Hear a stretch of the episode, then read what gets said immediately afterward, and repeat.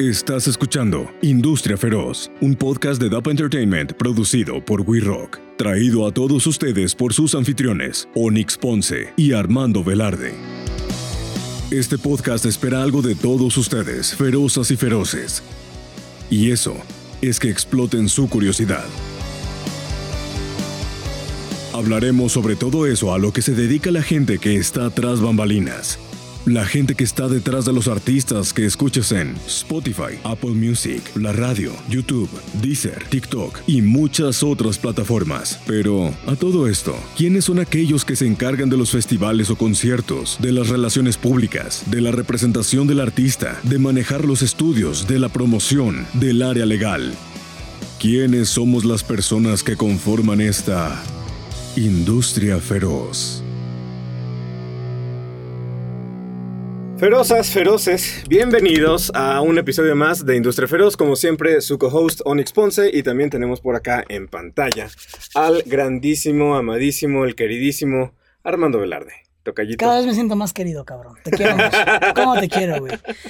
Pues sí, aquí estamos una vez más. Aquí el buen Velarde, director y fundador de DAPA Entertainment y co-host de este gran podcast que es Industria Feroz. Y ahorita estoy con un sentimiento como de, güey, qué emoción, qué emoción, qué emoción, porque tenemos a una persona que yo creo que es así de las más wow. O sea, o por lo menos, o sea, yo respeto mucho tu carrera, mi querido Sasha. Eh, es alguien que también hemos trabajado dos, tres cosillas por ahí, este, con DAPA. Y además, he descubierto que es un tipazo, además tiene un restaurante, además, además, además, además. No, es de estas personas que donde pone las manos hace oro y, y, lo digo muy en serio, musicalmente por lo menos me consta. Él es Sasha Triujeque. El señor Sasha Triujeque. ¿Quién es Sasha Triujeque? Nos sigue faltando el controlcito para el efecto de sonido de los aplausos, güey. sí. No, en serio lo vamos a tener que usar en la segunda temporada. Hay que escribir a los de iCarly de cómo, de dónde sacan esas cosas. bueno, Sasha Triujeque. Es un gran productor musical, es ingeniero de mezcla, te especializas en mezcla precisamente. Captura también, supongo. Sí, mezcla sí, de, todo, pero tu trinchera. Por lo que más me cae últimamente es mucha mezcla. Un súper ingeniero de mezcla, escuchen esto, ha trabajado ni más ni menos que con artistas como Gustavo Cerati, Eli Guerra, Juanes, Paulina Rubio, Kinky. ¿Quieres seguir la lista? Échatela. Control Machete, Cartel, de, Santa, este, Susi 4, Paulina Rubio, Pepe Aguilar. Pepe Aguilar, Ángela también, supongo. Ángela también. Ángela Aguilar. O sea, este, este hombre ha hecho sonar mucho de lo que yo estoy seguro que más de una persona en la audiencia ha, tenido la oportunidad de escuchar. Así que, pues te voy a dejar el micrófono para que nos cuentes quién eres, qué haces, qué onda con tu carrera, qué estás haciendo, qué estás por hacer. Cuéntanos todo eso, por favor. Eh, hola, em, ¿cómo les va? Em, pues yo me dedico a hacer música. Tengo, la verdad, esa bendición de ya llevar cuántos tiempos, mejor ya ni cuento. hace muchos daños, Hace muchos daños. Hace muchos daños. pasado algunos daños. Eh, pues mira, yo, yo, yo llegué a México eh, a finales del 2000. Yo, yo antes viví nueve años en Estados Unidos. Y allá fue donde me formé.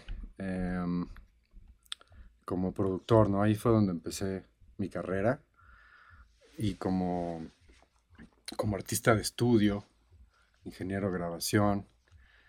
Eh, estuve un rato en Los Ángeles, fíjate. Em, todavía, o sea, estoy hablando de, la segunda mitad del, del 96 para el 2000, ¿no? Todavía se usaba cinta para grabar mucho. Ya existía Pro Tools, pero se veía como algo, rarito. Todavía no era tan aceptado. Sí. era magia negra todavía. Era magia negra, sí, sí, sí. Y fíjate que sí lo usaba, porque yo, yo, yo chambeaba, yo lo aprendí a usar. Ahora sí que me enseñó un compa que le caí bien, un, un, gringo, este que me contrató para... O sea, yo tenía mis chambas en Los Ángeles en, en dos, tres estudios diferentes y me agarré una chamba de, día que era haciendo postproducción en un lugar que se llama Hollywood Recording Services. Y ahí me contrataron para grabar las voces de Celebrity Deathmatch.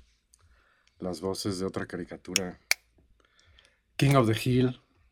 eh, Ah. y para hacer an- anuncios, ¿no? De- Comerciales. Sí, comerciales. Y ahí fue donde aprendí a usar Pro Tools. Este, grabando voces en postproducción, ¿no? Pero en los estudios donde hacía música, que había un estudio, este, Kingpin Records, donde trabajaba con hip hoperos como Bone Thugs and Harmony, este, EWF, este, Gemini. Underground Son, pero pesadón Pesados. ahí en LA. Los Ángeles. O sea, imagínate que yo era el único blanquito en un crew de como 40, Hombres de color. sí, hombres de color, hay que ser muy... Muy que- políticamente correctos, Sí, porque ¿no? ahorita la Este, cancelación está al orden afroamericanos, este, hip hoperos chingones. Sí, sí, sí. Eh, se puede- perdón. No, no, las tú- dilas. Sí, tú, Este, tú no te preocupes. Más que yo no sí vas que- a decir, o sea. Entonces que de repente No. yo estaba así preparando la sesión de grabación y llegaba Bone Thugs and Harmony, Lazy Bone, Crazy Bone, y de repente sacaban su botella de, de este Crown Royal con esas que unas botellas de galón así de whisky que tenían hasta lucecitas en la tapa. Y de repente sacaban las fuscas y las ponían así al lado de las consolas. Y yo ahí este Mezclando. Ay, güey. así aguantando el nervio. Este, al principio me tiraron un poco de mala onda cuando recién llegué y lo que pasa es que yo le caí bien al productor. Este, este DJ Unique, este, que tenía el Kim- Kingpin Records. Le caí bien y, me contrató, ¿no? Pero al principio sí hubo un poquito de discriminación cuando de repente llegaban diferentes bandas, porque tenía varias, varios artistas, y, y no me conocían, y me veían y, y de que, who's that white boy?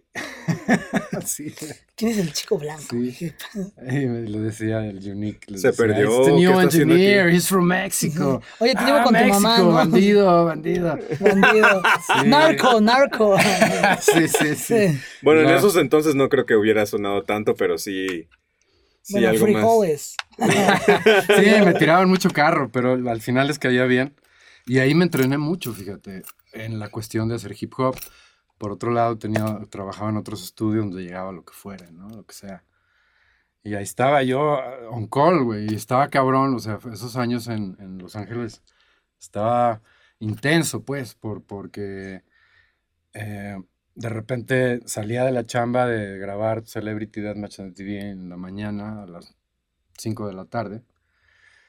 Y de ahí me llamaba de repente Kingpin a grabar hip hop. Y luego llegaba a la casa, ya por fin me voy a relajar. Palomitas, este, la tele y Rin, oye, no, que vente a otro estudio en Sherman Oaks, te necesitamos. Pero me sirvió mucho, la verdad, o sea, aprendí muchísimo. Y este, y ahí fue donde empezaron mis, mis ojeras, ¿no? Pero, pero no, me sirvió mucho hasta que llegué a un punto en el que eh, me quise regresar a México, ¿no? O sea, después de vivir nueve años allá, decidí regresar a México. Y te- yo te platicaba que en el 94 yo estuve, vi- viví un, un, un año y pico ahí en Monterrey, porque unos amigos que conocí en Cancún, yo crecí en Cancún, eh, me, me invitaron a grabar el bajo. en- en- no como ingeniero, ¿no? Yo, yo fui músico. músico de sesión. Yo fui músico mucho tiempo, ¿no? En algunas bandas toqué guitarra, en otras bajo. Eh, y pues dije, bueno, va. Yo ya vivía en Boston. Estaba estudiando allá, ¿no? En Berkeley.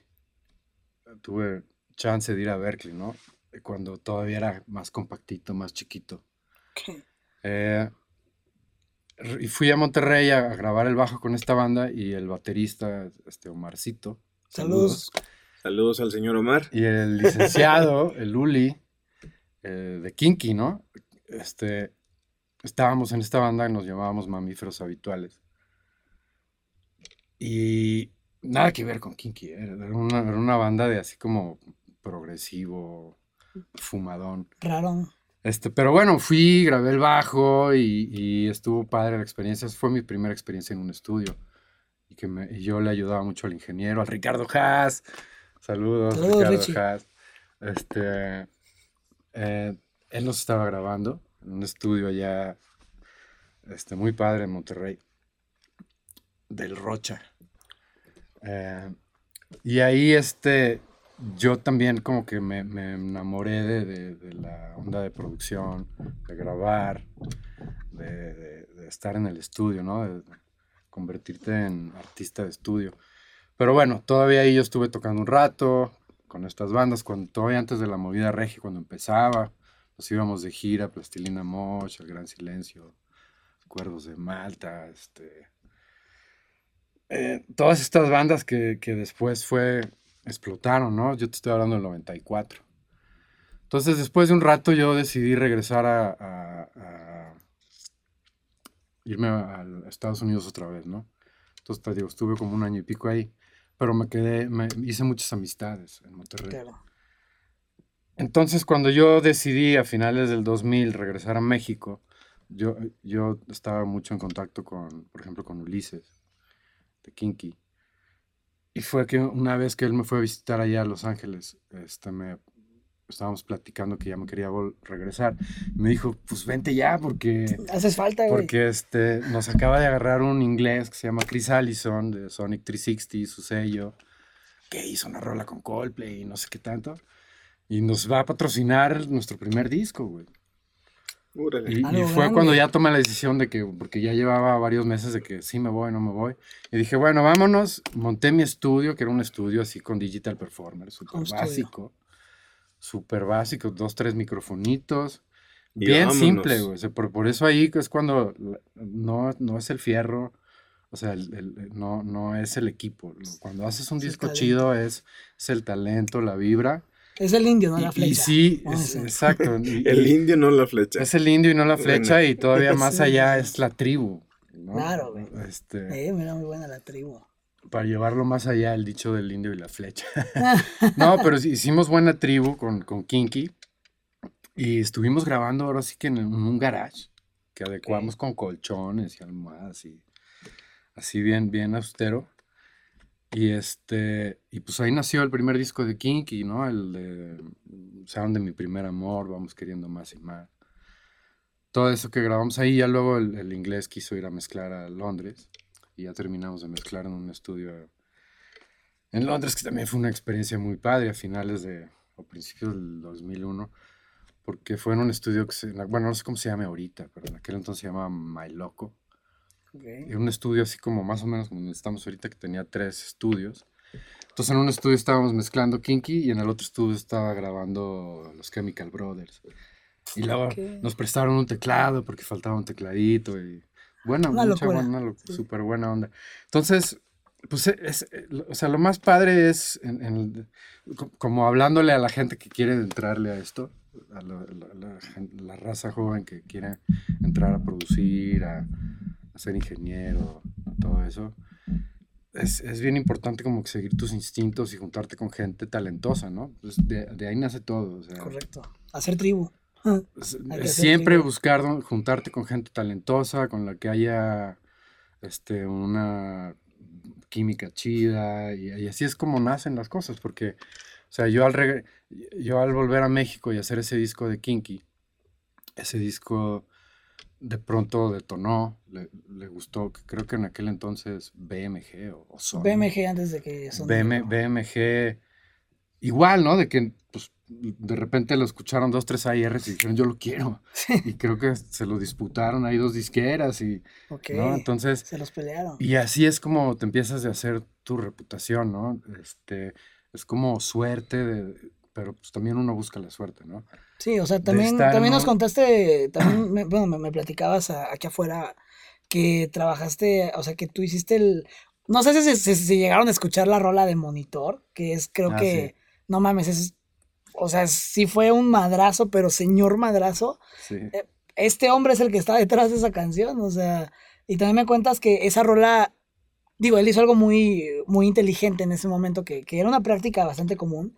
eh, pues me cuentas que llegó, llegaron los Bolobán, El Chalo y te dicen, oye, güey, ¿sabes qué? No, te, no tengo lana, pero quiero trabajar contigo. Este, saludos, saludos. Sí. Y, y este, pues dijiste, sales, órale, va, me gusta. Y sale el madrazo que es, y vas con Sony Universal. Universal. Ah, vas con Universal, este, pues ya sabes, ¿no? Les dices, mira, aquí estás, ¿lo quieres o no? Y se vuelven el madrazo que son. O sea, también hiciste mucha labor, mm, digamos, de AR, ¿no? Sin ser AR en una disquera, como que llegaste a lograr estas cosas. Sí, pues es, es, es, es como rifártela a veces, ¿no? Porque hay veces que te llegan proyectos que aunque no traen el recurso para... Este, traen las ganas y traen El talento. el talento y, y- y la, y el songwriting, ¿no? La- la- la- las canciones bien armadas. Entonces, por eso, o sea, cuando yo hice Bolofan ya fue como por ahí del 2005, creo. ¿No? Este, ¿Cuánto dura este podcast?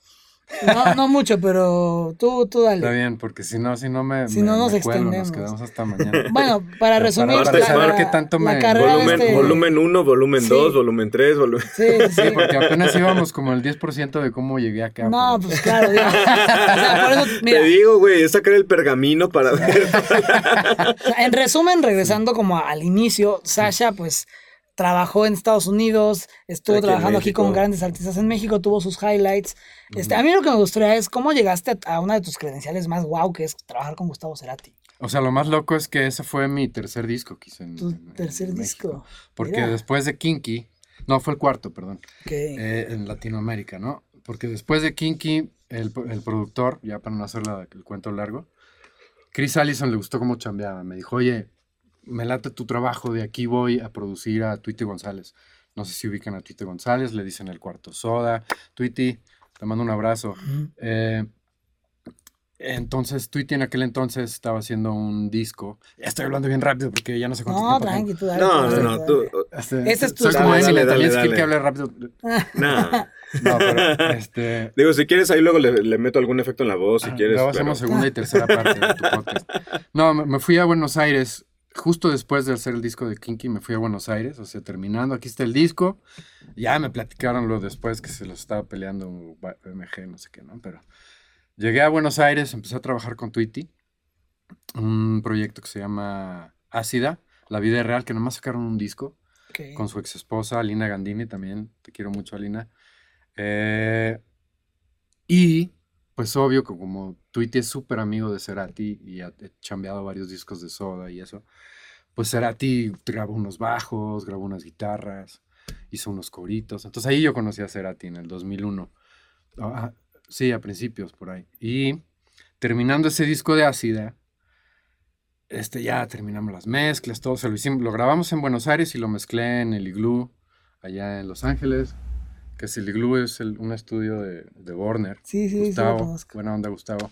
La pasé muy bien en tu estudio aquella vez. Este, lo oyó Cerati y este, me dijo, oye, me gustó tu flow y, y cómo dejaste las cosas.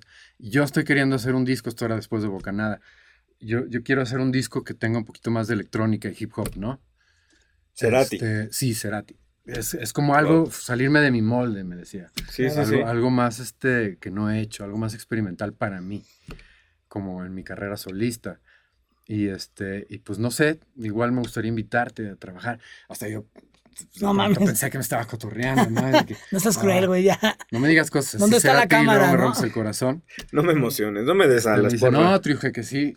Nunca me decía Sacha, él me decía Triuje. Este, total, güey, pues ya pasó eso. Yo regresé a Monterrey a trabajar en un- con un disco de, de unos chilenos que se llama se llaman Los Tetas, un disco que se llama Tómala, que Ok. también Una tuvo locura. un impacto muy cabrón en esa época del 2000, 2002, 3, 4, Ok. en Latinoamérica. De hecho, le abrieron a los Chili Peppers y Ah, después mira. de ese disco. Es un disco que se llama Tómala. De funk Mm. así, chileno, muy padre, pero le dimos un sonido muy padre porque nos tomamos mucho tiempo en, en grabar y, y, pues la Claro. locura de, de hacer cosas que suenan diferente, ¿no? Sí, sí. Entonces en ese inter de, de- de- estar haciendo los tetas, de pronto cayó la llamada. O sea, yo ese disco de los tetas lo estaba haciendo porque me invitó Toy. Saludos, Toy. El, el- el Toy Selecta, Control Machete, ¿no? Entonces, eh, de hecho creo que fue el último que disco que se grabó en el cuarto de control, que fue un estudio pues, muy emblemático Claro. en Monterrey, ¿no? Eh, muchas historias de ese disco. También estuvo ahí el Blanquito Man, que en paz descanse. Un saludo, Blanquito. Allá arriba, luego nos vemos. ok, ok. Este. Que est- estuvo cabrón ahí porque en esa época los discos duros eran muy, muy delicaditos. Ok. Y llevábamos tres meses grabando y de pronto pasó que Toy lo desconectó, pero no estaba pagado. Y se fue todo. Ve, Imagínate, tres meses de chamba. Valió madre, ¿no? Y, Adiós. Y, pues total, que lo mandó a recuperar a, a recuperar a un lugar donde decían que te recuperaban discos duros quemados y todo. Ah, En Austin. Y pudimos seguir grabando porque sí recuperaron como el 60% de lo perdido. Muy loco porque algunas tracks se recuperaron como híbridos. Por ejemplo, en el hi-hat de repente venían cachitos de voz. Entonces oía cosas muy raras que a la hora a la hora de mezclar lo exaltamos para que todavía le diera una locura más al disco, ¿no? En vez de cortarlo fue de, güey, aprovechando el. Ajá. Terminé ese disco de los tetas y cae la llamada. "Ah, te habla Cerati. Ah, serio. Y no, Triujeque. ¿Cómo está Triujeque? Y Sí, pues total, ya, te, ya tengo unos demos, me dice, tengo unos demos, este, son 17 o algo así. Y yo, órale, pues, es un disco largo, ¿no? un long play. Total, nos mandan CDs, sus demos, a mí y a Toy, porque también Toy, este, le, también lo invitó al Toy, porque después oyó el disco de Los Tetas, Claro. también lo, lo quiso invitar. Ok. Este, muy padre oír sus demos, porque él tararea casi todo en sus demos, sus letras, su proceso de... de Hace sus melodías y luego sus melodías y al final hace la letra. Por ejemplo, tu cicatriz en mí, de- decía tu nariz en mí, y luego la, la, la, la. Este, y, y fue muy padre este, ese proceso, porque ya que, ya que escuchamos los demos, dimos algunas opiniones, me voló a mí primero a Buenos Aires. Este, yo estuve ahí como tres meses y yo llegué unas semanitas antes que Toy, porque Toy tenía pues, también mucho jale, muchas cosas que hacer con sus zonas del Mexa y de otras cosas, ¿no? Ok. Entonces empecé, llegamos al estudio, el, Pie, el Pie, un estudio emblemático allá también en Buenos Aires, que, que me da mucha tristeza que está justo cerrando estos días, vendiendo su, Oh, sus cosas. Este, pero bueno, ahí hicimos el disco de Siempre Soy. Ujú. Y este, la cosa es que cuando, cuando empiezas a hacer proyectos padres se hace como un efecto dominó, Claro. donde sal- haces una cosa cool y te llama otro proyecto cool y, y se empiezan a generar así, ¿no? Entonces, pues no, haber trabajado una- es una con Cerati nieve. fue algo muy padre. Este, y de ahí se dieron muchas otras cosas, como para trabajar con Pepe Aguilar, Paulina Rubio, Control Machete, el Cartel de Santa, Una etcétera, bolita de nieve. Oye, sí, yo sí me- yo tengo la Pero- comezón curiosa. ¿Qué hiciste con Cártel de Santa? El primer disco, el de ¿Dónde están perros? ¿Cómo se llama Ah. ese? El, que- el homónimo, No sé cómo se Santa. pero- Se llama, es- creo que es homónimo. Pero Ok, este... ok, mira, qué interesante. Digo, como que qué contraste, ¿no? Cártel de. Santa, Cerati, Paulina Rubio. Eres de esos que donde, donde te pongan la rompes, güey, ¿no?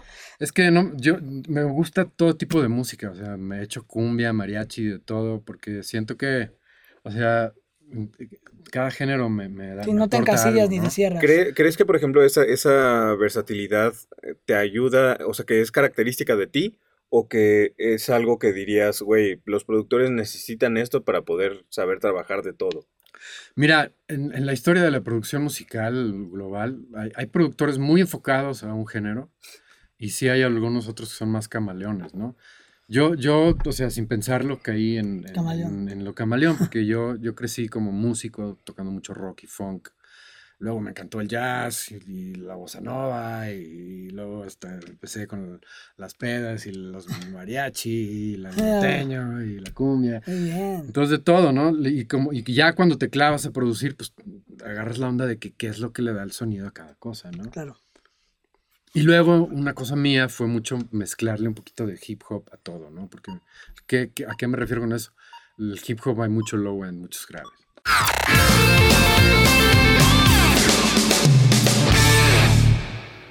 Oye, tocallito. Dime, tocallito. La otra vez estaba viendo un canal de YouTube que está poca madre. ¿Va? Dime. Se llama Bada Sessions. Es este, no sé si lo conozcas, es pues muy bueno. Sí me suena, güey. Eh, eh, habla, habla de varias cosas de la industria musical, igual que nosotros, ¿no? Sí, de totalmente. autogestión, distribución. Autogestión, distribución, composición. E incluso, ¿sabes qué? Analiza mucho artistas, analiza discos, analiza marcas para que, pues para recomendarte con qué grabar si estás empezando tu estudio. Yo creo que es una gran opción. ¿Por qué no se la recomendamos a los feroces? Yo creo que sí. Vayan a suscribirse al canal de Bada Sessions para que puedan aprender de muchísimas de las cosas que hablamos aquí en Industria Feroz, pero de una, de una manera mucho mejor explicada en lenguaje de los mortales. Y con un gran sentido del humor. Así que feroces y ferozas, vayan a ver a Bada Sessions. Suscríbanse. Suscríbanse. Yeah.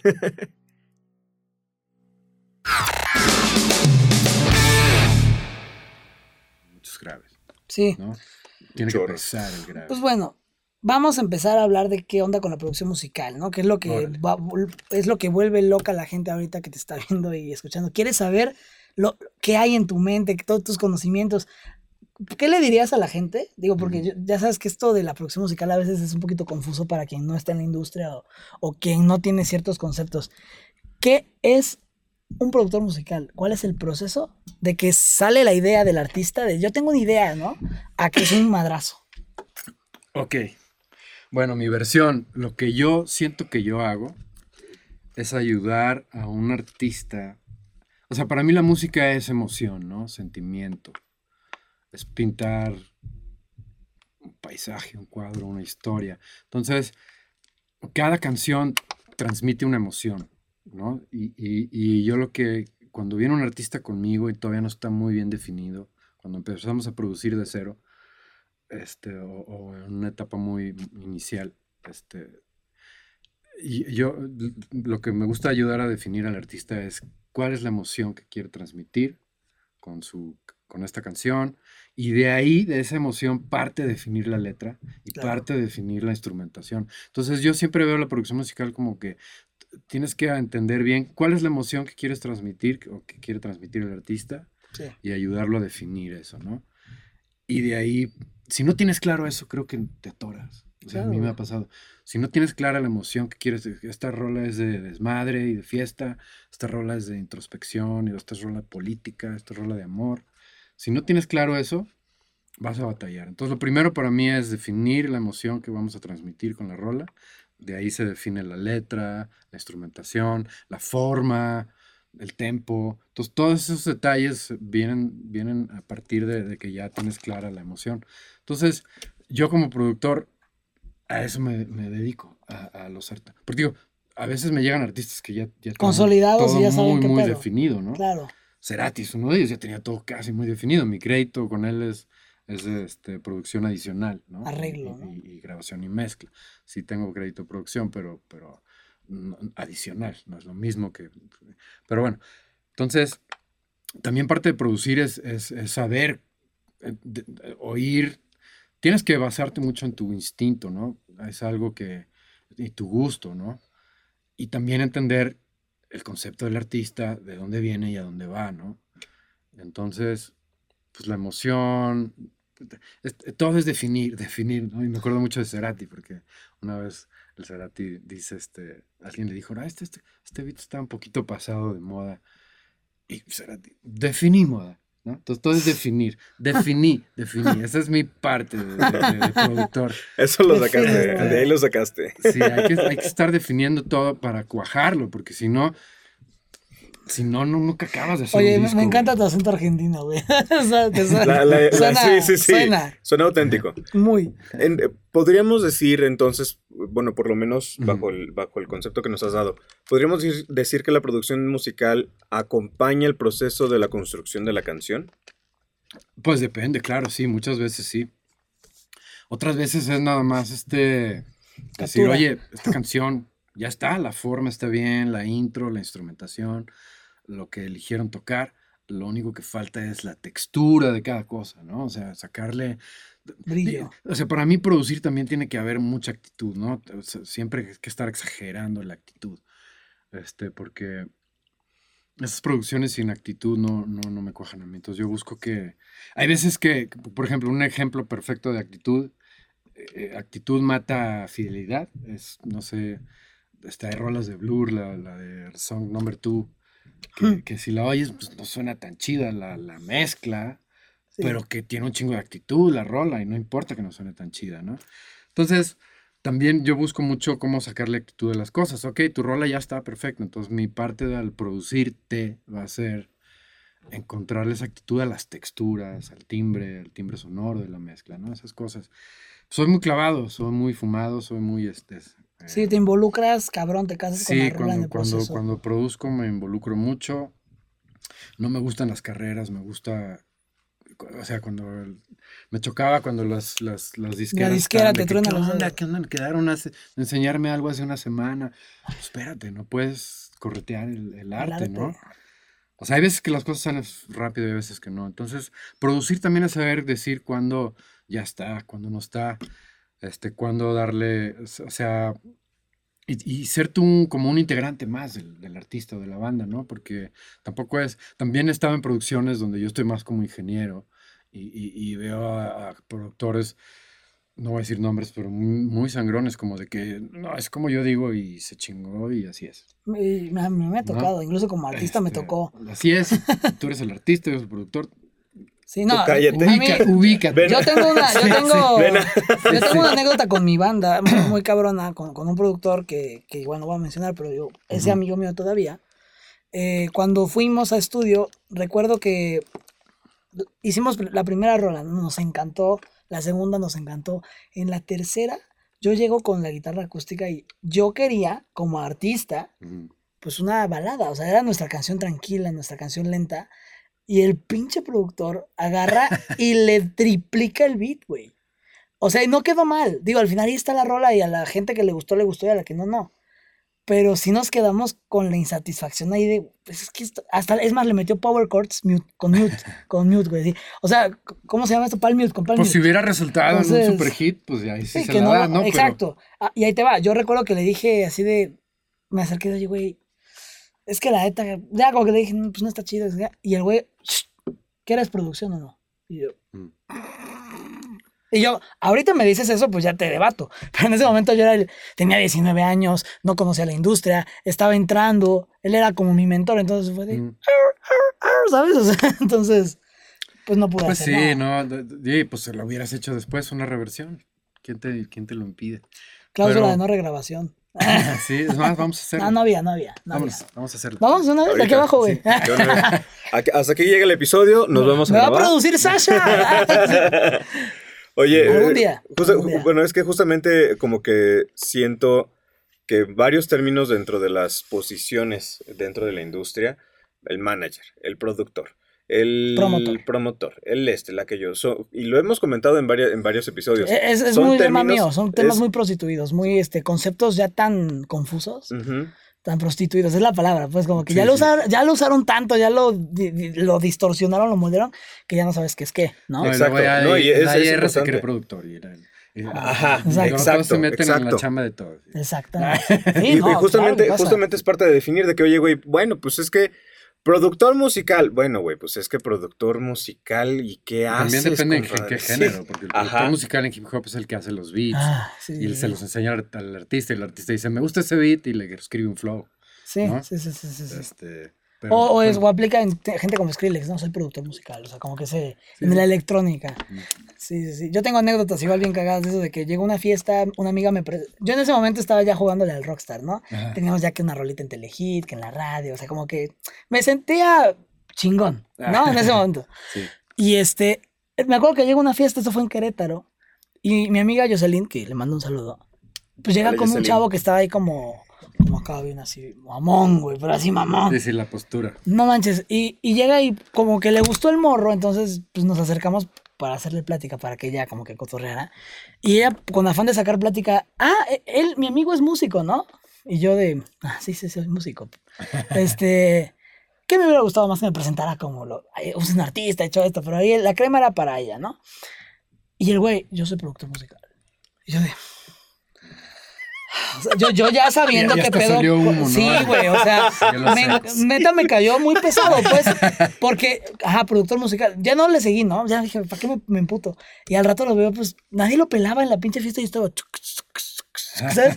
Yo, chinga tu madre, güey, no eres productor musical. No, fíjate. yo, si, algo, si algo he visto yo en, en, en el tiempo que llevo en esto es que hay una una relación inversamente proporcional en cuanto a talento y mamonería. Correcto. ¿No? Mientras más Sí, es cierto mamón eso. eres, luego es porque menos talento hay y... Y lo compensas va, con ¿no? mamonería. Eso, eso yo te lo platiqué, me acuerdo muy bien. Eh, y eso es una, eh, digo, algo que pasó con DAPA. Nosotros tuvimos, eh, la- queríamos hacer una masterclass con un autor. ¿no? Para la gente, hacemos muchas de mezcla, hicimos una contigo, hicimos una con Rojo, pero queríamos hacer una de autoría, o sea, de songwriting. Y dije, "Güey, voy a buscar, no voy a buscar. Pensé en Rafa de Elefante, que es al que al final terminó dando la máster. Pero la verdad lo, lo, lo sentí muy lejano. Dije, híjole, güey, es que Rafa es el elefante, ¿no? Ha compuesto tal, tal. Ah, Ha de ser. Me lo imaginaba, pues mamón, ¿no? Dijo, me va a mandar a la chingada, ¿no? Sí. Y mejor busqué un, a un güey que pues, obviamente no voy a mencionar para no quemarlo. Un- es un cantautor muy bueno. Es más, sigo escuchando su música, aunque, aunque como persona neta no me pasó. Y. Pero pues no es conocido. O sea, no es un artista conocido. Es un autor con cierto renombre. O sea, sabemos que es bueno y hasta ahí. ¿No? Pero no, ha, no ha ganado nada, no es un artista, no tiene números. Cuando yo le escribo y así le hablo, oye, fíjate que queremos, que no sé qué la chingada. Fue justo después de tu master, güey. Y, y el güey, ¿y cuánto me vas a pagar, güey? O sea, pues mira, le, le hemos hecho así con tal, tal, tal. Y justo te usé de ejemplo, con Sasha acabamos de hacer tal, hicimos tal, con tal. Este, y el güey, pues yo te voy a cobrar tanto, güey. ¿Y si te parece? Porque además gané la beca, quién sabe qué. O sea, un premio que realmente no es, este, wow. No Le digo, güey, acabamos de tener una máster con el productor de Gustavo Cerati, güey. y no se me puso así. O sea, yo quiero, yo quiero colaborar contigo, ¿no? O sea, como que yo con la actitud de, vamos a hacerlo. Pero como que no, no lo sentí muy bien. Dije, qué mamón. Y luego Rojo me conecta con, con Rafa, porque Rojo mezcló varias cosas de elefante. Y, y, y el güey de, lo que tú quieras, vela, tú dime. Entonces, Sí, así pasa. así me he encontrado, güey. O sea, más mamón eres, menos te topan, más te topan, más éxito tienes, más humilde eres. Eso me encanta. Y nos lo han comentado, nos lo han comentado varios invitados. Que el, hecho, que el hecho de que la gente grande, o sea, como que los que dijeras, los que tienen las credenciales, por así decirlo, son los, los que terminan siendo casi siempre los más humildes, güey. Más buen pedo. O sea que así. si, no sé, por ejemplo, tuvimos una grabación previa, eh, a- el- eh, no, el de, el de eh, Talo, tal. Talo Rosado. Y nos decía, güey, es que Slash, o sea, siendo Slash, llega un, o sea, llega el güey en bermudas, todo deschongado, todo sencillo, se deja que lo acomodes, que dónde me paro, que, que, que hago, o sea, tú dime, tú dirígeme. Y dices, güey, ok, o sea, el Qué talento, chido. el talento también puede ir acompañado de, de, De de una buena actitud, de una buena actitud, de humildad, justamente. Este, y bueno, también, también eh, no, no tanto va por ahí la, la- la pregunta que tengo, pero sí quisiera yo saber, por ejemplo, entonces, ¿qué, ¿cuál sería la, la diferencia, o no la diferencia, pero sí el, el- ¿con qué crees que pueden llegar a confundir más la chamba de un productor musical o por qué es que existe tanta confusión de que un productor musical no es esto, no es esto, no es esto, pero sí puede ser esto? Buena pregunta. Me gustó. Hasta lo dejaste pensando, ay, güey. a ver, no. Este. O mira, más bien, en un, en un, en un O formato lo, de lo dejamos diccionario. para el segundo volumen, güey. No, no. En, un, en un formato de, de definición de diccionario. O sea, ¿qué es un productor Es que, es que todo, sí, mira, cada quien tiene como, hay, hay gente, hay artistas que creen que si, si llega un, contratan a un productor y si llega y no les cambia un acorde de una rola, o, o que no les, este, cambia una nota de una melodía, que no les produjo. Y, y tal vez parte de, de esa producción era de que decir, güey, está bien así tu rola, no, no le tengo que cambiar Es nada. orientarte al final. Entonces, es capturar el mejor performance, editarlo chingón, Mezcla, mezclarlo bien y, y- y cuidar que el producto llegue a, a su máxima potencia, que, que exprese lo que tenga que expresar, expresar el sentimiento, volvemos al sentimiento, ¿no? Entonces, pues no sé, mucha gente se confunde, pero es que la producción te abarca mucho. O sea, puede ser también, o sea, llegar así de cero y decirte, no sabes qué, sí, vamos a cambiarle el tempo, vamos a, a cambiarle Sí, todas las notas a tu guitarra. Se mamó, güey, se mamó. Este, vamos a cambiarle la letra y todo, ¿no? Porque hay veces así, pero digo, pues también sigas ese grado, es- tal vez es que, no sé, ¿no? Pero a mí no me ha pasado llegar a tal grado de, de tener que cambiar todo, ¿no? Claro. Este, pero no sé si, si, si estoy como explicando un poquito. No, Sí, no, de, no, de hecho, de hecho sí. Eh, digo, más que nada, mi pregunta va eh, dirigida porque normalmente, por ejemplo, para, para una cuestión audiovisual, de, o de espectáculos o, cualquier, o algún show en general, pues casi siempre se, se, define como que el productor es el que se encarga de ejecutar o de llevar a cabo la visión del director, cuando existen estos puestos, esta división de puestos, ¿no?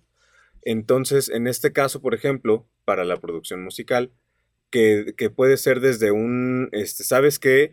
Ya lo escuché y tengo la noción de, de, de definir que a lo mejor la grabaste súper chido, güey, pero no la grabaste en el mejor lugar o no la grabaste de la mejor forma o no fue, no fue este, no sé. Sí, sí, fonéticamente está cabrona, güey, pero como obra... Sí, mm. Pero, que, pero justamente es eso, o sea, el, el, poder discernir o el poder tener los conocimientos eh, globales para poder aportar de la mejor forma a, a, a, la, pues ahora sí que a la producción de la rola, sí. de decir, ¿sabes qué, güey? Sí se escucha muy chido, pero esto, esto, esto, esto podría ser que se escuche mejor, no sé, el, el la, al momento de editar o al momento de acomodar algo en, en, en, la edición. Sí, o viceversa. A mí me ha pasado que, oye, está muy bonito, hay que hacerlo más feo. ¿En serio? ¿Sí? ¿Te lo han dicho? No, yo, yo, o, o sea, como de que es, o sea, esta música es como para que suene garro, sí. Sí, sí, más sí, ¿no? poderoso, más, más, duro. No, no hi-fi así bonito. ¿no? Pero sí, sí no, eh, pero tienes que tener un criterio, tienes que ser amante de la música. Para lo producir, o sea, tienes, que ser, tienes que haber crecido en la música. Mi papá es músico, yo crecí en la música de chiquito, a veces estaba en los camerinos de, de, de, de su banda. Eh, tienes que ser amante de la música y también confiar mucho en tu, criterio. O sea, siempre estar pensando, ¿Cómo podemos mejorar esto? ¿Cómo puede transmitir mejor esto? Fíjate que a mí me ha gustado mucho cuando, digo, cuando a mí eh, afortunadamente me han invitado muy seguido como que a dar pláticas a, a universidades, escuelas y todo este rollo. Y, y, yo encuentro, siempre trato de encontrar una forma muy, este, masticable, muy, muy, ¿cómo se diría? Digerible, Digerible. de explicar que hace un productor musical. Y quiero uh -huh. que me digas si estás de acuerdo con, con mi visión. O sea, yo siempre he descrito al productor musical como un arquitecto, güey. ¿Sabes? O sea, como que el que sabe qué es lo mejor para construir la casa que quieres, güey. ¿Sabes? Entonces, como yo llego contigo, arquitecto, y güey, pues es que mira, quiero una casa con alberca, con jacuzzi, que el jardín acá, que la chingada. Sí, sí. Yo siento que como que lo chido del productor ahí es como Chimenea en el arquitecto de, oye, güey, ajá, o sea, no puede ir la chimenea en el baño, espérate, vamos a hacerlo así, así, así, así. ¿Qué chingados, no? Bueno, Sí. no, o sea, Ande, cabrón. Si quieres hacer bombones mientras... oye, qué buena idea. Ande, cabrón. Vamos a presentar la propuesta, vamos a presentar la propuesta. Pero tú entiendes, No ¿no? Sí, No, te entiendo, la- estoy onda- tirando carro. Sí, Sí, pero- la, la onda- es que este güey le das cuerda y no para, güey. O sea, entonces, Güey, este, perdón, es que sí me. Te lo juro que sí me acabo de imaginar. Tú Yo sentado- también, echando aquí, cake. no, No, aquí, la- estoy aquí, la, escuchando, aquí la Sí, pared del sí, baño. me parece bien, es una Sí, buena sí, sí. analogía. Ándale, o sea, como, como creativamente orientar y luego definir quién es el adecuado para llevar cada proceso. O sea, sabes que esto está como que así, vamos a hacer esto, estos son los músicos de sesión, eh, necesitamos este arreglista y el copista va a hacer eh, la transformación a partitura para que el, el trío de cuerdas lo pueda ejecutar y vamos a mezclarlo con tal y vamos a masterizarlo con tal y órale, ahí está, toma IR, no estés chingando, ¿no? Sí, ¿Sabes? exacto. Y ¿Cómo muchas ves? veces el arquitecto o productor musical, en algunas producciones, él nada más está como observando y control de calidad y dirigiendo. Y hay un ingeniero, hay un, este, ¿no? Hay veces que el productor, muchas veces yo he sido el, el que me pongo gorra de productor de repente y luego de ingeniero de grabación, luego de ingeniero de mezcla, y hasta psicólogo, en todo, sí. psicoterapeuta, Claro. y, y ando en todo, ¿no? Pasa Este, mucho. De que ahí en el estudio se le, se le mete el chamuco al artista de que no, es que no, me acordé. ha pasado la la cantidad chingada. de veces, ha habido O de médico que si les duele la cabeza. y todo. Es que ahorita me ando quejando, me duele un chingo la cabeza, pero de verdad horrible. Y, y aquí está este cabrón echando carrilla. Entonces, sí, no. Oye, no, pero me duele cabrón, ¿eh? me sigue doliendo. O sea, no parece, estoy muy contento grabando acá y por eso se me olvida por momentos. Ahorita que lo dijiste dije, sí, sí, me duele un chingo. sí. Pero bueno, este, trat- tratando de, de- de seguir aterrizando y de, de seguir este, compartiéndonos. Ahí, por ejemplo, eh, dentro de tu experiencia, a pesar de, de de- digo, contemplando la versatilidad que has tenido, ¿qué crees que sería la, cuál crees que sería la diferencia entre producir para Paulina Rubio y producir para Cártel de Santa? Ay, qué buena. O sea, la, la- la- ajá, justamente, o sea, como la, ¿cuál sería la, pues ahora sí no, que pues la- son otros criterios que totalmente. Es, es- es como un reset. O sea, voy con Paulina, voy a hacer algo pop, pero también me está llamando para hacer algo un poquito más alternativo de lo que comúnmente hace. Entonces, como que ahí te, te haces tu, tu, tu mindset y, y ya entras a la producción, ¿no? O sea, con, con, con, con, este hip hop, tipo así, gangsta, eh, pues ya también tienes que como entrar en el canal, que a lo que vas, ¿no? Este, sí tienes que como que también, el diálogo es súper básico, tienes que hablar mucho con el artista, qué está tratando de expresar, qué está escuchando por el momento, sus influencias, este, qué le gustaría, a dónde quiere llegar con este nuevo material. Este, el diálogo es, la comunicación es básica, tiene que haber mucha comunicación. Entonces, ¿no? Sí, sí, tiene mucho que ver con el aterrizar, ¿no? O sea, Sí. como que... Definí. Defi- Definí. definí, definí. Sí, sí, o sea, efectivamente como... Igual, te lo vuelvo a poner yo como artista en su momento, o ahorita como AIR, más o menos, ¿no? Que es lo que hago con DAPA de, de llevar artistas con, con tal o con cual. Sí, sí veo mucho eso, o sea, que, que a veces el artista incluso no sabe lo que quiere, pero mínimo sabe qué es lo que no quiere, ¿no? Ya es Entonces, ganancia. Ya es ganancia. O sea, digo, ¿sabes qué? A lo mejor no te puedo decir a qué quiero sonar, pero sé que no quiero sonar a tal güey, ¿no? O sea, o, o no quiero sonar a banda, o no quiero sonar a reggaetón. Sí. Entonces, sí es un punto muy, muy fuerte el que dices, de, muy, ajá, definí, definí, es, me gusta, vamos a dejar, definí. De aquí en adelante en los capítulos, definí. no, este, es, ese es un papel, yo creo, o por lo menos en mi, en mi poca experiencia, creo que eso es lo más importante para mi gusto de un productor, o es para lo que todavía necesitas al productor, porque a lo mejor con la existencia de empresas como DAPA, como We Rock o así, pues ya puedes llegar de que Honky Tonky, por ejemplo, Honky Tonky, oye, pues, Ujú. lockout, ¿no? Y ahí el operador pues, te graba lo que tú quieras. Realmente podrías decir, no, pues grabó mi rola, luego la mando a mezclar, la mando a masterizar y y ya. Pero yo creo que el, el productor es el que te va a ayudar a encontrar ese sonido que quieres. No nada más a, ah, sí, graba y sácala. Sí, mira, yo no dudo, este, hay, hay algunos artistas que se producen muy bien solos, pero aún así a veces rebotan ideas con otros productores. Es muy sano tener opiniones, porque a veces el artista se encariña mucho con algo y, y lo amo, quiero mucho Y este, no lo cambies. ¿no? este guitarrazo aquí, pero y, y no lo veo a veces objetivamente, ¿no? Entonces sí es bueno rebotar ideas con. Retroalimentación. Sí, sí. tener un tercero, ¿no? Muy chido. Sí, sí, sí, es, es, es muy saludable, ¿no? Siempre es bueno. Pero pues tiene que ser gente con la que hagas química también, ¿no? También, Correcto. también un, un artista con el productor incorrecto es pues, Explosivo. desastre, ¿no? Madrazos en el Y estudio. lo he ¿no? visto también, ¿no? Oigan, ferozas, Sí. feroces, hay una disculpa por el ruido. Se me hace que sí voy a prender el aire. Te iba a decir está- justo que sí, sí lo puedes. Ahorita, eh, creo que en este particularmente nos Sí, ha, está el calor medio culero. nos ha pegado sabroso, ¿eh? Sí, sí, sí. Hace falta. Gracias, gracias. Bueno, Sasha, y en el- ahora sí, ¿qué es lo que más te gusta, güey? O sea, de, de esto que haces, o sea, la parte que dices, no mames, ¿cómo lo disfruto, güey? Y lo que más sufres, o sea, ¿qué es lo que más dices, puta, este es el gaje del oficio? ¿Y qué es lo que más te mama de lo que haces? Eh, mira, me- todas las etapas me, me- me gustan, desde, desde oír, a veces, a veces llega el artista nada más con su guitarra y te canta a capela, porque ni siquiera tiene el demo, ¿no? Sí, la versión fogata. Con Eli Guerra. Una vez Eli Guerra nos invitó a su, a- antes de hacer el disco de Sweet Sour Host Spicy, a su casa a cenar y terminando de cenar, yo pensé que íbamos a escuchar unos demos.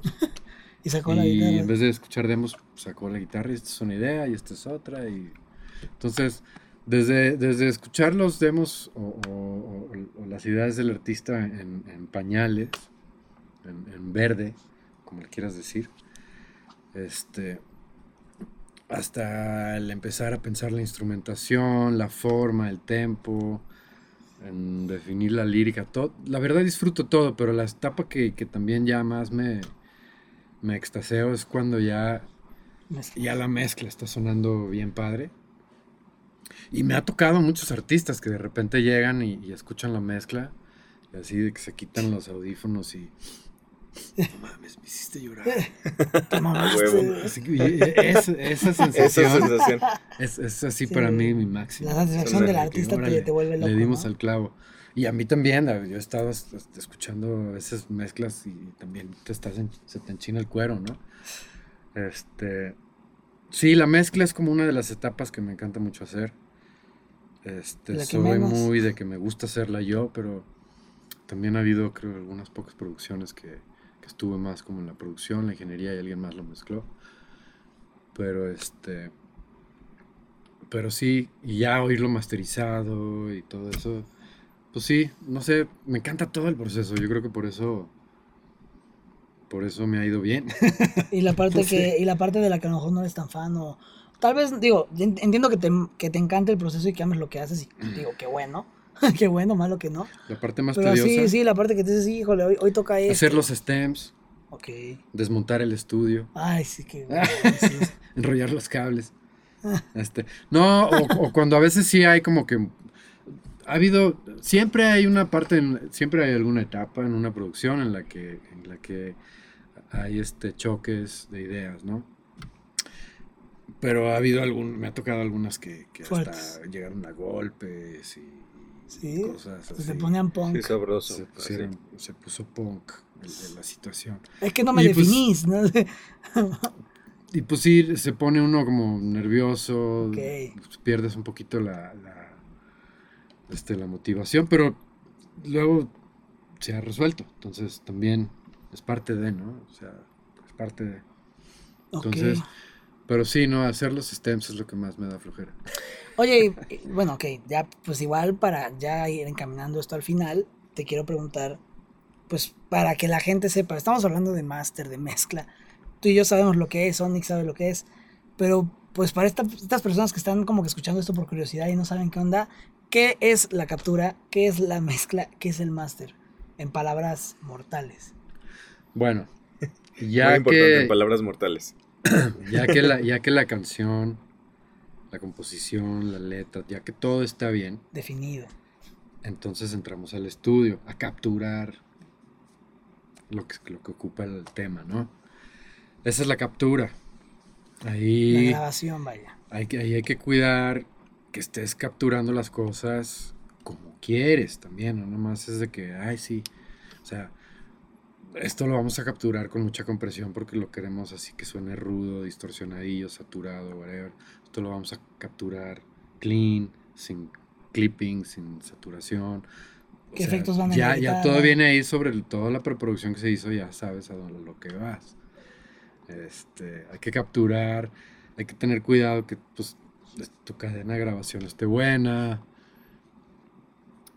Y lo principal, tener motivado al artista y, y- y ver cuál, cuál es la, buena la toma. La toma buena. La- sí, porque a veces es la primera. A veces, si ya estás, bueno, si estás llegando ya a la 34, ya, ya algo está raro. ¿no? Momento de un break. algo de la pre- porque ya no es como antes, de que an- antes Jim, Jimi Hendrix, los Doors, grababan en estudio donde hacían, sí, de repente hacían 200 tomas de una rola, pero Claro. porque estaban grabando en vivo. Sí, claro. Era Entonces.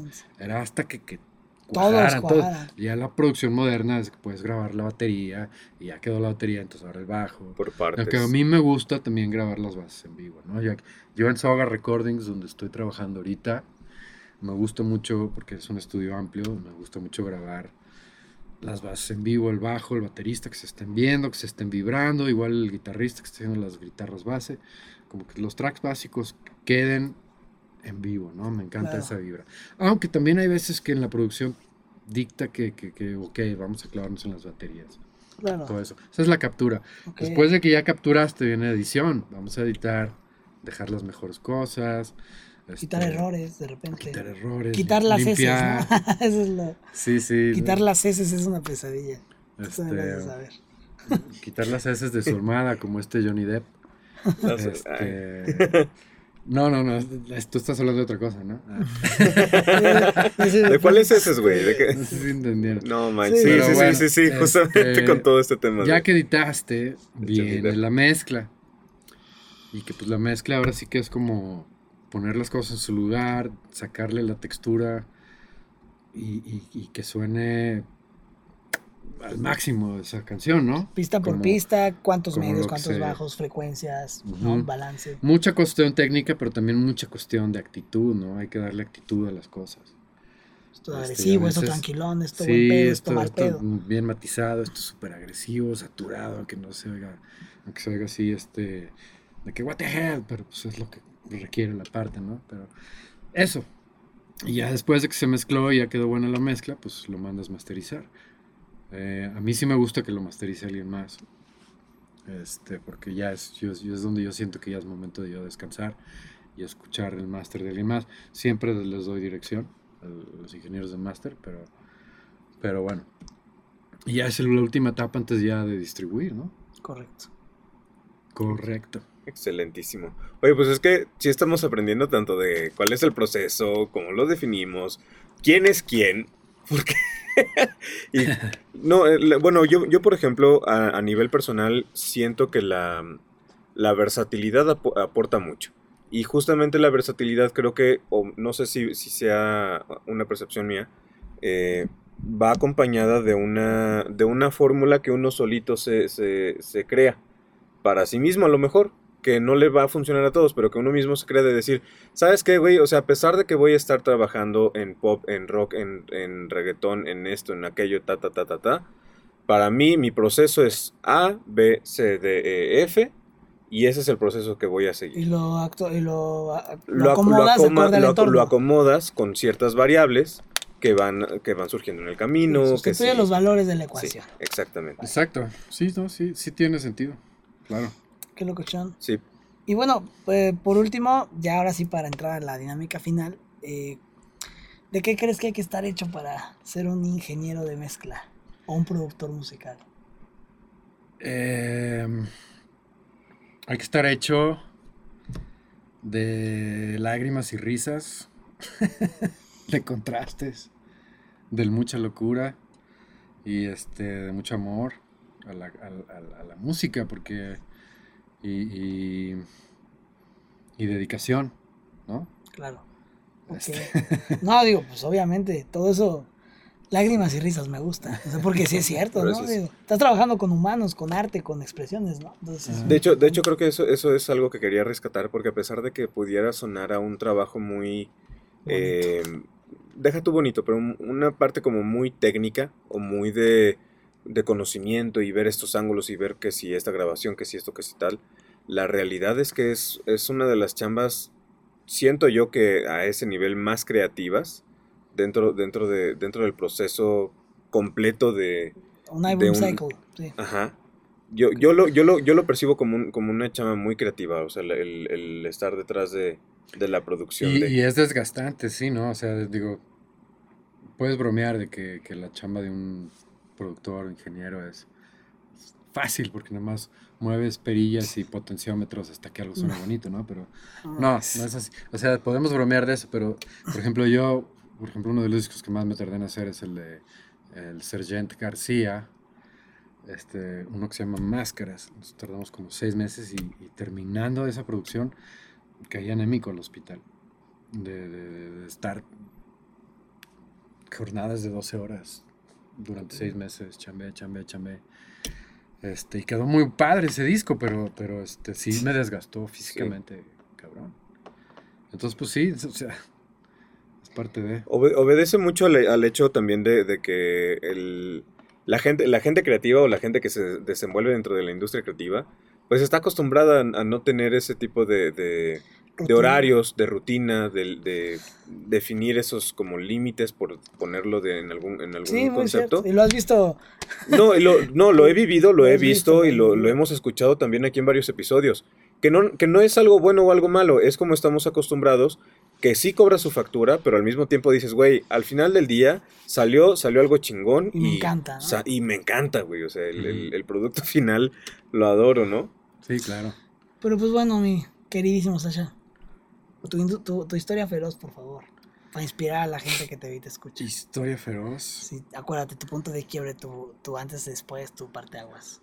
Mi parte aguas, como, no, no, no. A ver, lo tengo que pensar. Dale, dale, dale. No, no.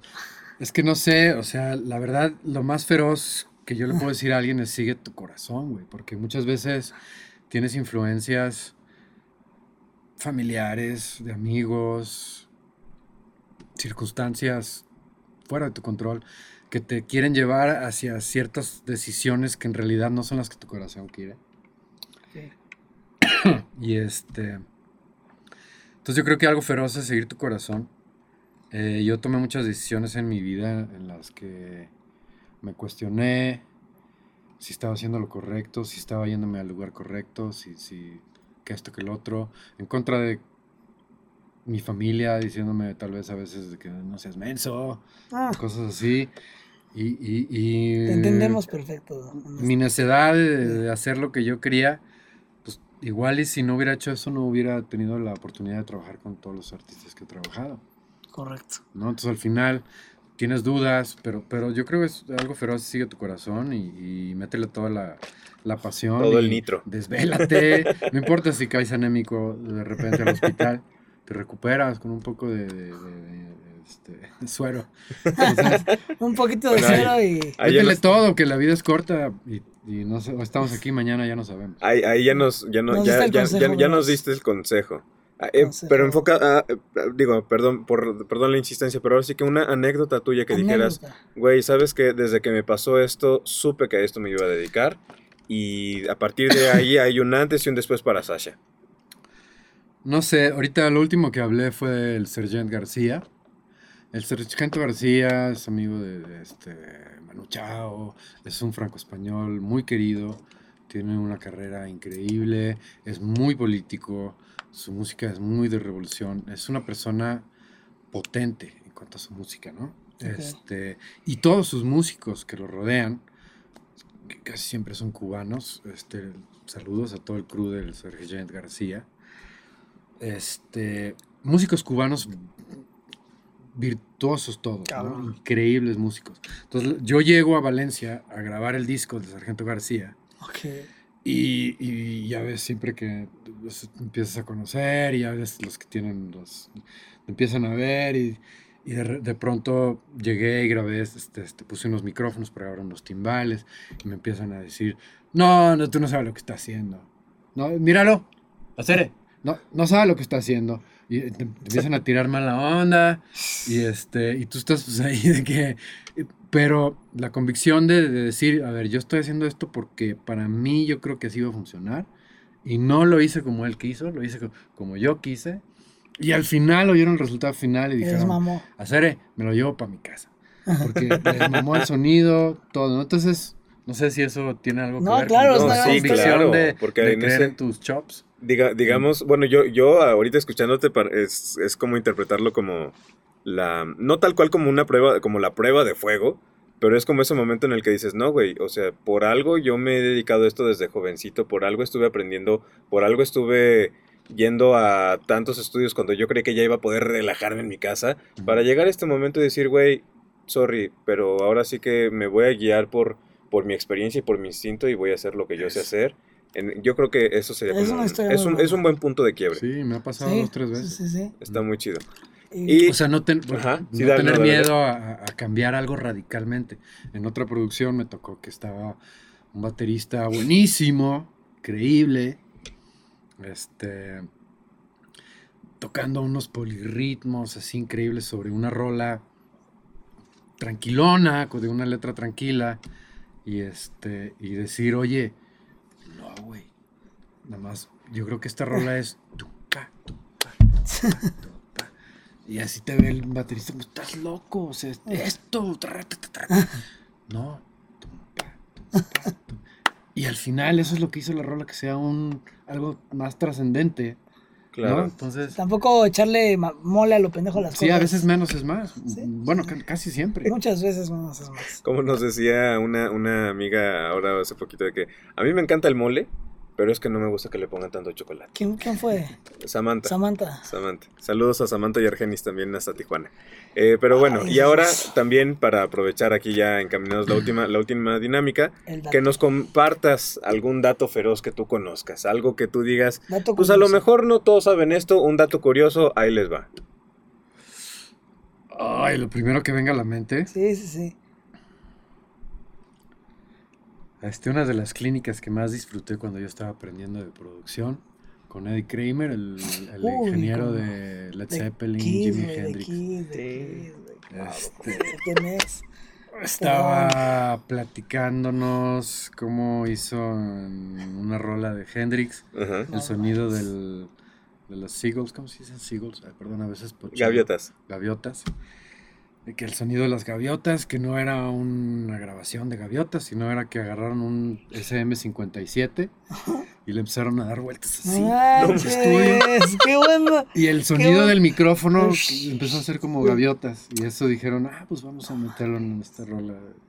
Qué No locura. mames, güey. güey, Eso es sí, un buen dato, pero. excelente. Eddie, güey, es que Eddie Kramer es un Eddie maldito Kramer genio, uy, güey. a mí me inspiró mucho. Güey, pero es que espérate, o sea, deja, deja tú que ese sea el dato feroz, porque claro que te vuela la cabeza. El pedo es. ¿Cómo descubrieron que haciendo eso con un SM7 van a lograr ese sonido, güey? Pues no sé, muchas drogas. Posiblemente. Se los dijo el elefantito Pues, rosa. Todo con es- exceso, nada con medida. Muy buen, muy buen consejo, ¿eh? Ese sí es feroz. Ese, es- ese sí es No, pues feroz. este fue el gran broma, ya. Sasha Trujeque. Nos encantó tenerte acá, cabrón. Eh, qué bueno que me invitaron, Gracias. Gracias por venir, en serio, se Vientos, te quiere. vientos. Ahí, este, pues ya invita a tu restaurante, güey. Órale, pues cáele ahí a Cuerna York. Órale, A pues. Cuerna York. A Cuerna York. ¿Cómo se llama tu restaurante, Sasha? Las, Las mestizas. Las Mestizas, para que vayamos acá. Ya me debes mi empanadita, güey. Sí, ¿desde cuándo, no, las mejores empanadas, van a ver. Eso. Eso. Ya, porque ya, ya lo invitáramos después a platicarnos de su experiencia en la industria de, la, de los alimentos. Gastronómica, ¿no? gastronómica. No, así como me clavo en la mezcla, me clavo en las recetas. Muy bien. Ah, como debe de. Muy como bien. debe de. Pues ya estás. Gracias, mi querido Sasha. Bien, entonces. Sí, Un gusto no, tenerte verdad, acá. Gustazo, Qué chingón chido. que hayas podido venir, que nos hayas podido compartir todo esto y pues que podamos seguir construyendo y aportando a través de, de esta plataforma del podcast de Industria Feroz, un podcast de DAP Entertainment producido por We Rock. Nos vemos a la próxima chicos, ojalá que les haya gustado el episodio y sigan en sintonía con los siguientes. Hasta Bye. luego. Esto fue De Idea a Hit con Sasha Trujeque, un episodio de Industria Feroz. En el próximo episodio. Hola, ¿cómo están? Yo soy Abner García, soy personal manager de Samo y los invito a escuchar mi episodio aquí en Industria Feroz. No se lo pierdan. Descubre junto a Abner Garfias qué onda con ser manager, los diferentes tipos de management, de qué tiene que estar hecho un manager. Esto y más tendremos en el próximo episodio de Industria Feroz. Industria Feroz es una idea original de Armando Velarde. Arte a cargo de Nicté Ponce. Producción y edición audiovisual a cargo de Onyx Ponce. Conducción a cargo de Armando Velarde y Onyx Ponce. Alianzas y contenido a cargo de Armando Velarde. Studio Manager de We Rock, Daniela Varela. Agradecimientos especiales a Samantha Haley y Argenis Katestein. Nos escuchamos en el próximo episodio. Ferozas y feroces.